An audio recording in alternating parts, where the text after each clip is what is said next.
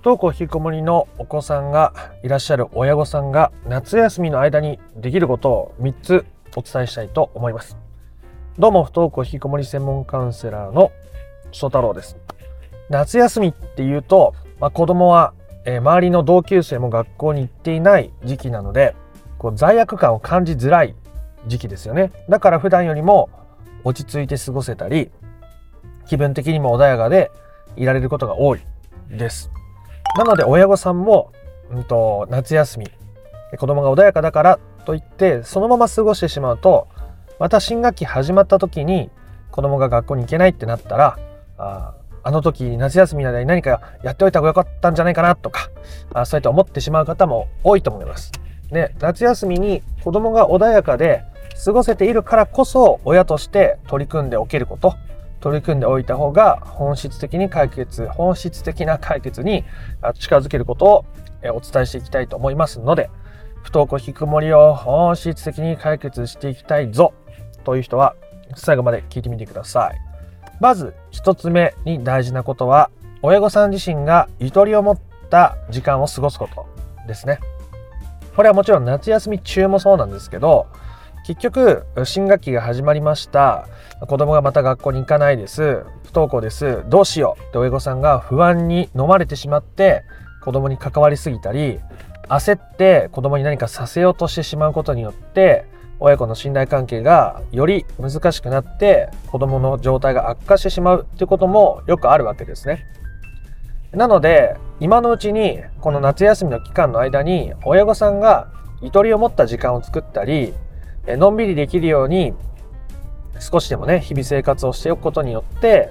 えー、子供に対しても冷静に関われるようになるわけです。子供のことをこう焦って不安でとか自分の感情不安に飲み込まれて子供に接するみたいなことをしづらくなってくれるんですね。穏やかでのんびりした時間を過ごせれば過ごせるほど。なので、そうした時間というのがとても大事です。子供が学校に行ってない、不安だ、どうしよう、このまままた2学期もまるまるいけないんじゃないかなっていう気持ちの状態から休まないとっていうのって結構エネルギーいるじゃないですか。でまたその時には頭の中が不安とか焦りでいっぱいになっちゃうと何やったらいいかっていうことがわからなくなったり、こう散漫になりすぎてしまってこう混乱する方も多いと思うので、余裕がある時がチャンスですから、こう夏休みっていう子供が比較的落ち着いていられる時期に親御さんも自分のゆとりをねしっかり活用して取り組んでおくことが本質的な解決にはとても有意義になるということでございます。まあ、ゆっくりのんびりするって本当にどんなことでもいいですよね。例えばの例をいくつか挙げてみたいと思います。まあ、例えば、まあ、家族でね、行けるんだったら旅行に行ってのんびりね、過ごしてもいいと思うし、えー、家族で旅行行くっていう状態じゃないなっていう方は、ね、一人でカフェに行ってのんびり過ごすでもいいし、えー、ね、お盆休みの間ちょっとお昼寝多くして過ごしてみるでもいいし、何でもいいですよね。あなんか好きな本ゆっくり読んでみる時間を夏休みの間、子供が穏やかなうちは取ってみようとか、そういうことをしていくことがとても大事ですね。もうささやかなことで全然いいんですよ。ね、お風呂の時間少し長くするとか、入浴剤好きなやつ入れてみるとか、ちょっと散歩してみるとか、ね、なんか気になってた趣味ちょっとやってみようかなとか。であんまりこう、頑張って焦ってみたいな感じでやっちゃうと結局ゆとりが持てないので自分が夢中になれてやることとかなんだかゆっくりのんびり穏やかに過ごせるような時間を持っておくってことがとっても有意義になるはずです。リラックス時間をたくさん作っておくっていうことですね。ぜひ自分がこうのんびりできる時間とかリラックスできる時間とか夢中になれる時間ってどんなもんなんだろうって書き出してみることですね。書き出してみることです。で、書き出そうとしても出てこないっていう人はまあ、そもそも、あの、今すごいね、こう、心がギュッと硬くなってる状態の可能性も高いので、とりあえずね、のんびりする時間自分に一回与えて、えー、カフェでもいいし、公園でもいいし、一人で静かになれる場所に行って、ゆっくり考えてみるっていうことをしてみてください。きっとね、何かしら見つかると思います。で試してやってみて、あんまり自分に合わないなと思ったらもう次からやめればいいし、あすごいこうやって例えばカフェでのんびりする時間あ幸せだなとか落ち着くなとかのんびりできたなって思えばねまた行ってもいいですしでそうやって試してやっていくことがとっても大事ですね。で、え、じゃあ2つ目参りたいと思います。2つ目は宿題を無理にやらせないということですね、宿題。宿題がやれてないから学校に行けないとかね、子供が言うことがあったりしますけど、宿題やれないと学校行きづらくなるからなんとかやらせようってやっちゃうと、また結局先回りすることになったり、過干渉することになって、子供がこう自分でやるべきものを奪ってしまう。子供にとっての課題、宿題を奪ってしまうことになるので、それはより子供が自分の人生を歩みづらくしてしまうものになってしまうので、無理やりやらせないってことはとっても大事ですね。ま、ただ、親子で相談をして、もしできないんだったらお母さんもね、全部じゃないけど手伝えるところあるよとか、一緒に勉強したいって言うんだったらお母さんも少しやれるよって言って、親御さんが無理のない範囲でお子さんの宿題を手伝ったり、えー、一緒に問題を解いたり、そういう協力ができる場合は、あの、しっかり話し合って決めていければいいと思います。何も全く手出しをするなっていうわけでもないし、えー、全く何もするなって、ね、手伝うなっていうことでもないわけです。親子が対等な目線で話し合って、どうしていこうか、こうしていこうか、ここはお母さん苦手だからできないんだ、あ、ここお母さんも好きなところだから一緒にやれるかも、みたいに、えー、お話し合いをしていけるといいですよね。っていうのも最初の一つ目で伝えた自分にゆとりがないと、そういう話もなかなかできないじゃないですか。ね。子供の宿題手伝ってって子供から言われるけど、自分にその余裕が時間がないから、なんかもう適当に扱っちゃって、もう子供をまたなんかがっかりしちゃうみたいなことが起きないように、あなたがもし子供との時間を大切にしたいって思うんだったら、まず自分の時間を大切にして、ゆとりを持った上で、えー、子供と対等な目線で話し合いをしてみて、宿題について話していくと。でも会話ができないんだったら、まあそれはそれでもう無理にやらせる必要もないと思いますし、え子供の問題は子供の問題として子供に任せておく。え親御さんは親御さん、自分の問題についてしっかり取り組んでおくということが大事ですよね。ということで2つ目は、無理に子供に宿題をやらせないということでした。では、3つ目お伝えしたいと思います。3つ目は、えー、新学期、ね、学校行けるのかな？いや、でももうこのまま行けないんじゃないかな。でも、もしかしたら行ってくれるっていう期待もあるし、みたいな。ね、こう、2学期に向けていろんな思いが親御さんの中でこう巡ってくると思います。しかもそれは、新学期が迫れば迫るほど、8月の後半になればなるほど、そういう気持ちは大きくなっていくと思います。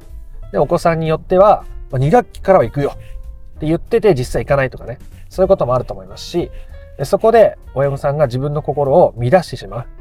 けるんじゃないかなっていう期待が大きくなりすぎたり、実際に2学期になってからいけなかったってがっかりしたりすると、結局それは子供にとって、えー、親の期待に応えられなかったとか、学校に行けない自分はダメなんだってなることもあるし、親御さん自身の、まあ、精神衛生上も、まあ、そういうので一喜一憂したくないと思うんですよね。何も。なので、それをなるべく手放しておける方法として、とても大切なことは、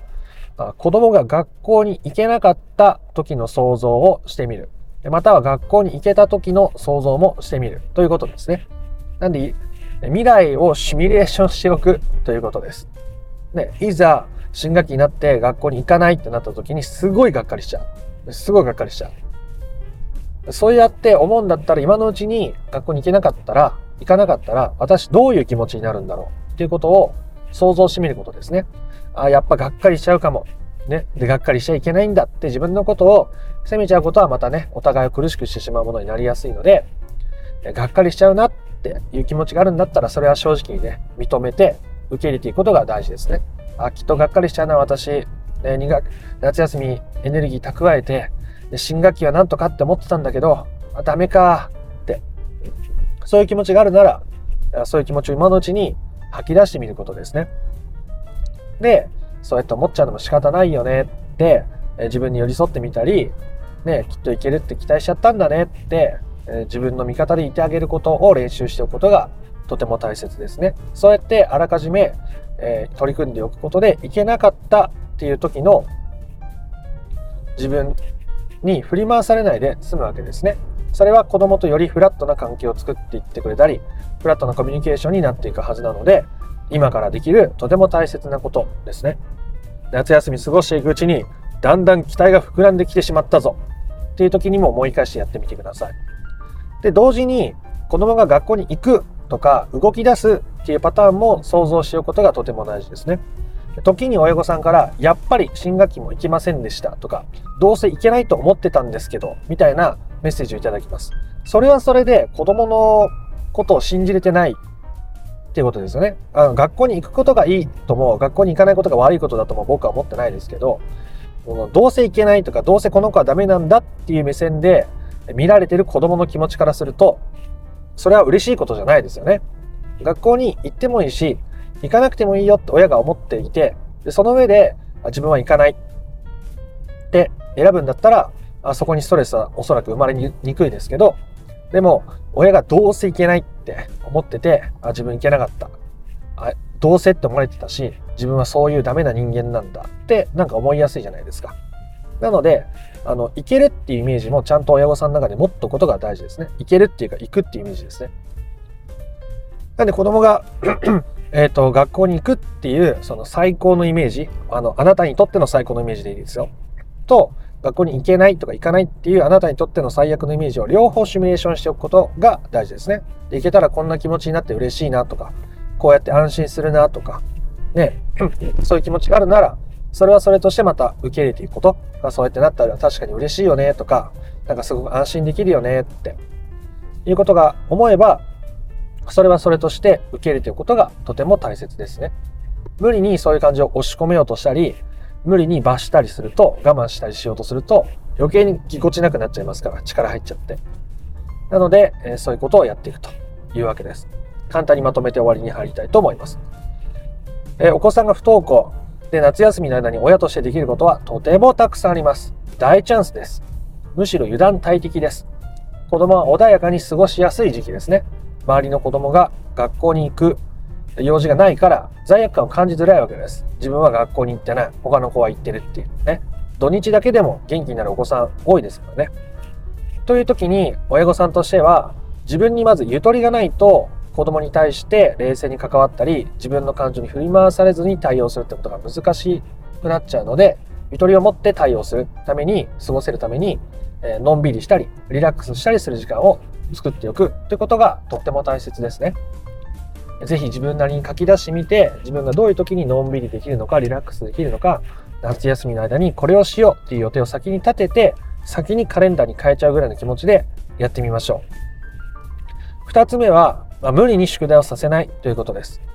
宿題をやらないことによって学校に行けないっていうお子さんもいらっしゃいますけど、かといって無理に干渉したりすること、先回りをすることは、相手の課題を奪うこと、相手の人生を奪うことになっていってしまいやすいので、えー、必要だったら協力するよとか、どうやってやっていこうと思ってるって会話ができそうならすればいいですし、その上で対等な目線でね、じゃあお母さんもここだったら手伝えるけどどうするとか、あここはお母さん正直わかんないんだとか苦手なんだって言って、同じ目線でね、話し合いを深めていく。その上で協力したり、分担、分担って言ったらあれですけど、協力したりすることはとても有意義になるんじゃないかなというところですね。そして3つ目は、最高の未来と最悪の未来を両方シミュレーションして、えー、おく。最高と最悪ですね。両方シミュレーションしておく。ね。がっかりしちゃうなって気持ちがもう分かってるんだったら、学校行けなかった時にがっかりしちゃうなって分かってるんだったら、そのがっかりを先に味わっておく。がっかりしたいよねって。2学期、うん、せっかくね、もうこれをきりにしていけるって思ってたんだけどなって思っちゃうなって思ったら、それはそれとしてしっかり受け入れて、そして学校に行ける、行くっ